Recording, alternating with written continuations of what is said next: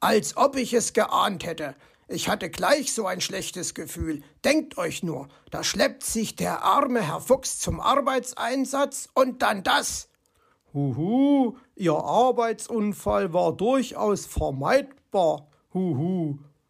Ja, wenn ich in meinem Bau geblieben wäre, dann auf jeden Fall.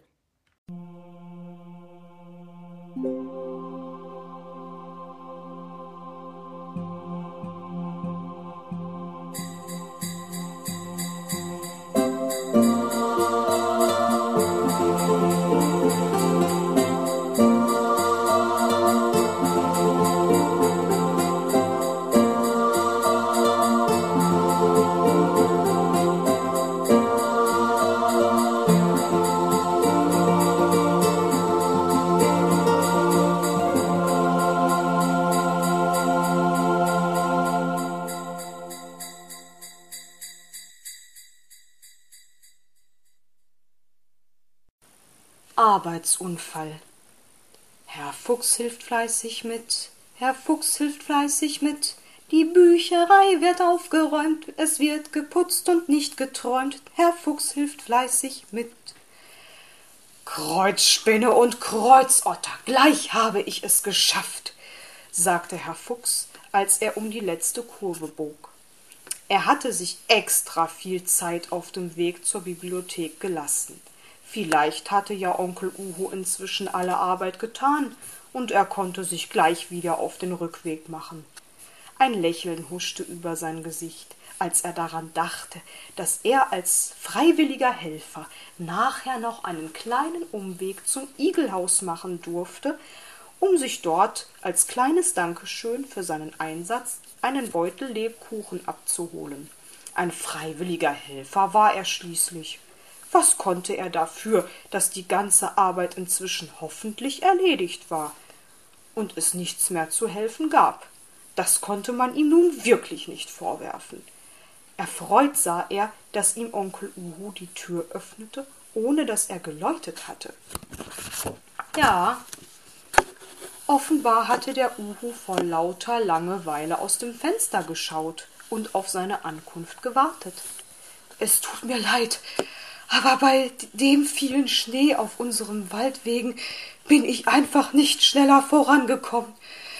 Sicher brauchen Sie mich nun gar nicht mehr, sagte Herr Fuchs außer Atem und tat, als müsse er sich den Schweiß von der Stirn wischen. Aber nein, Herr Fuchs, ganz im Gegenteil, huhu. Das Regal mit den Märchenbüchern und das mit den Büchern über Pilze und Kräuter warten noch auf Sie. Huhu. Schließlich sollen sie den anstrengenden Weg ja nicht umsonst gemacht haben. Huhu, erklärte Onkel Uhu und schüttelte sein Staubtuch aus. Herr Fuchs musste husten und niesen und brummte. Also wissen Sie, Herr Uhu, meinetwegen hätten Sie mit den restlichen Büchern nicht auf mich zu warten brauchen.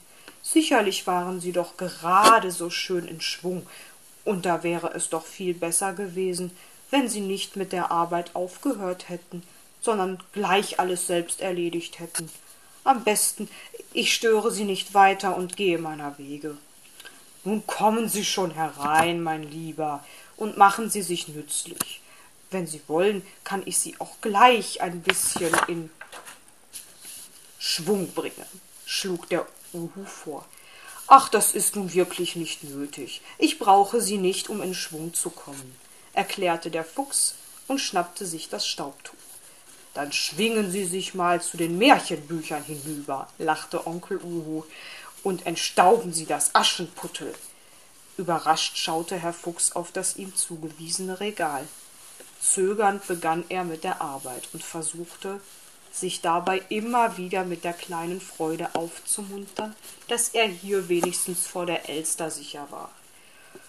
Och, das hätte ich ja nicht gedacht, dass es so viele Märchenbücher in unserer Märchenwaldbibliothek gibt, stöhnte er, als er die fünfte und letzte Reihe herausgenommen hatte. Brummig staubte er die Umschläge ab, wischte die Regalbretter sauber und nieste und hustete ein ums andere Mal. Sehen Sie, es war wieder einmal bitter nötig, meinte Onkel Uhu Das muss ich nicht sehen. Meine Nase hat es längst gewittert, brummte Herr Fuchs und nieste wie zur Bestätigung gleich dreimal kräftig hintereinander. Dann nahm er Buch für Buch und stellte es zurück. Dabei murrte er Leiter hoch, Leiter wieder runter. Och du dicker Bücherwurm, ist das eine Schufterei.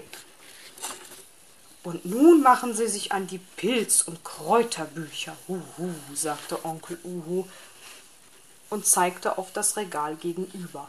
Na ja, das geht ja noch, brummte Herr Fuchs und brachte die Leiter auf die andere Seite. Das Regal umfasste nur zwei Bretter voller Bücher. Er nahm sie nun heraus und entstaubte sie. Was haben wir denn da? meinte er dann. Erstaunt schaute er auf das Buch. Das ist ja ein Märchenbuch von Ludwig Bechstein. Dann bringen Sie es hinüber ins Regal mit den Märchenbüchern und sortieren Sie es dort ein. Uhu, sagte der Uhu und widmete sich wieder der Bestandsliste. Einsortieren?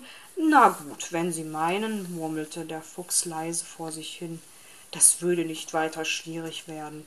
Schließlich war im oberen Fach bei Buchstaben B eine große Lücke, weil die Märchenwaldkinder sich Peterchens Mondfahrt von Gerd von Bassewitz ausgeliehen hatten, und zwar alle drei Exemplare. Es war also ausreichend Platz. Was für ein Glück, dass er mit mit Weißohr im Sommer fleißig Basketball trainiert hatte. Er würde nun das Buch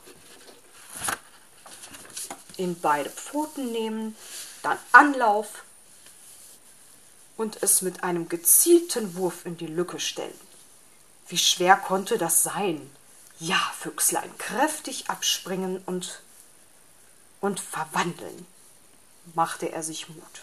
Das Buch erreichte nur den äußeren Rand des Regals und fiel ihm wieder in die Pfoten. Soll ich etwa die soll ich etwa diese dumme Leiter herbeischleppen? Unsinn, der sportliche Herr Fuchs braucht keine Leiter. Nein, so eine Kleinigkeit schafft er allein dank seiner Athletik. Wie wäre es, wenn ich am Regal hochspringe, das obere Regalbrett kurz mit der einen Pfote packe, um mich ein bisschen abzustützen und das Buch an seinen Platz zu stellen. Ja, das könnte funktionieren. Es klingt zumindest nach einem guten Plan. Also los, Füchslein. Konzentration und Sprung. Fehlversuch. Ach du großes Eselsohr, nur den Mut nicht verlieren. Ja, so ein gut trainierter Fuchs wie ich wird das schon schaffen. Und er schaffte es tatsächlich.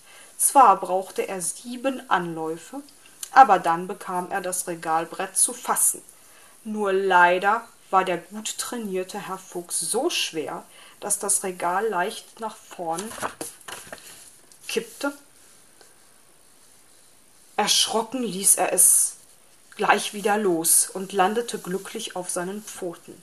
Aber einige der Bücher aus dem in Schräglage geratenen Regal regneten auf ihn herab.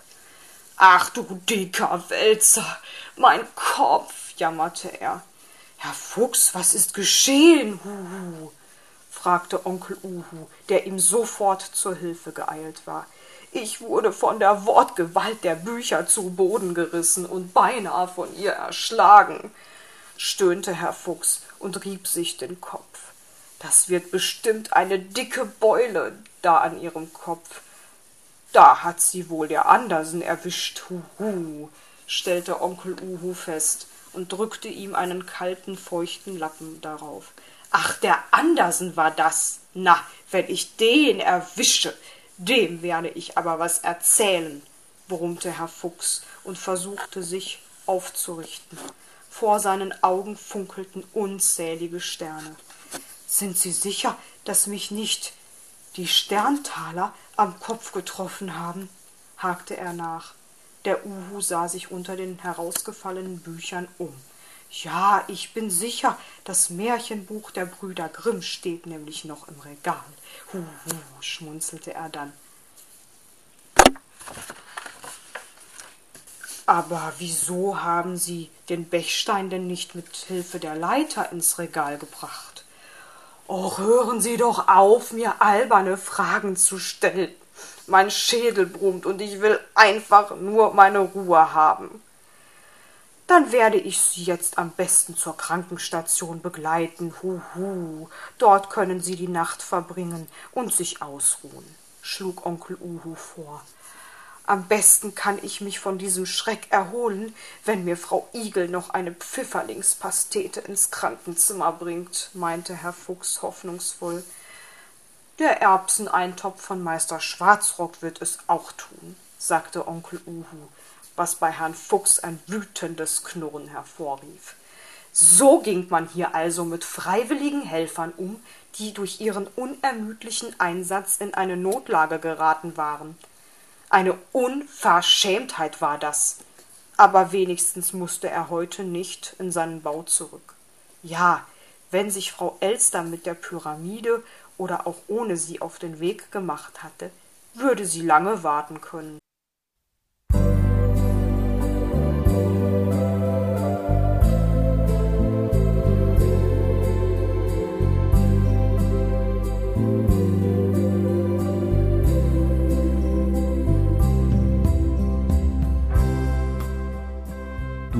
Hörtest eine Audioproduktion von Blinzeln Media, zu finden im Internet auf www.blindzellen.org.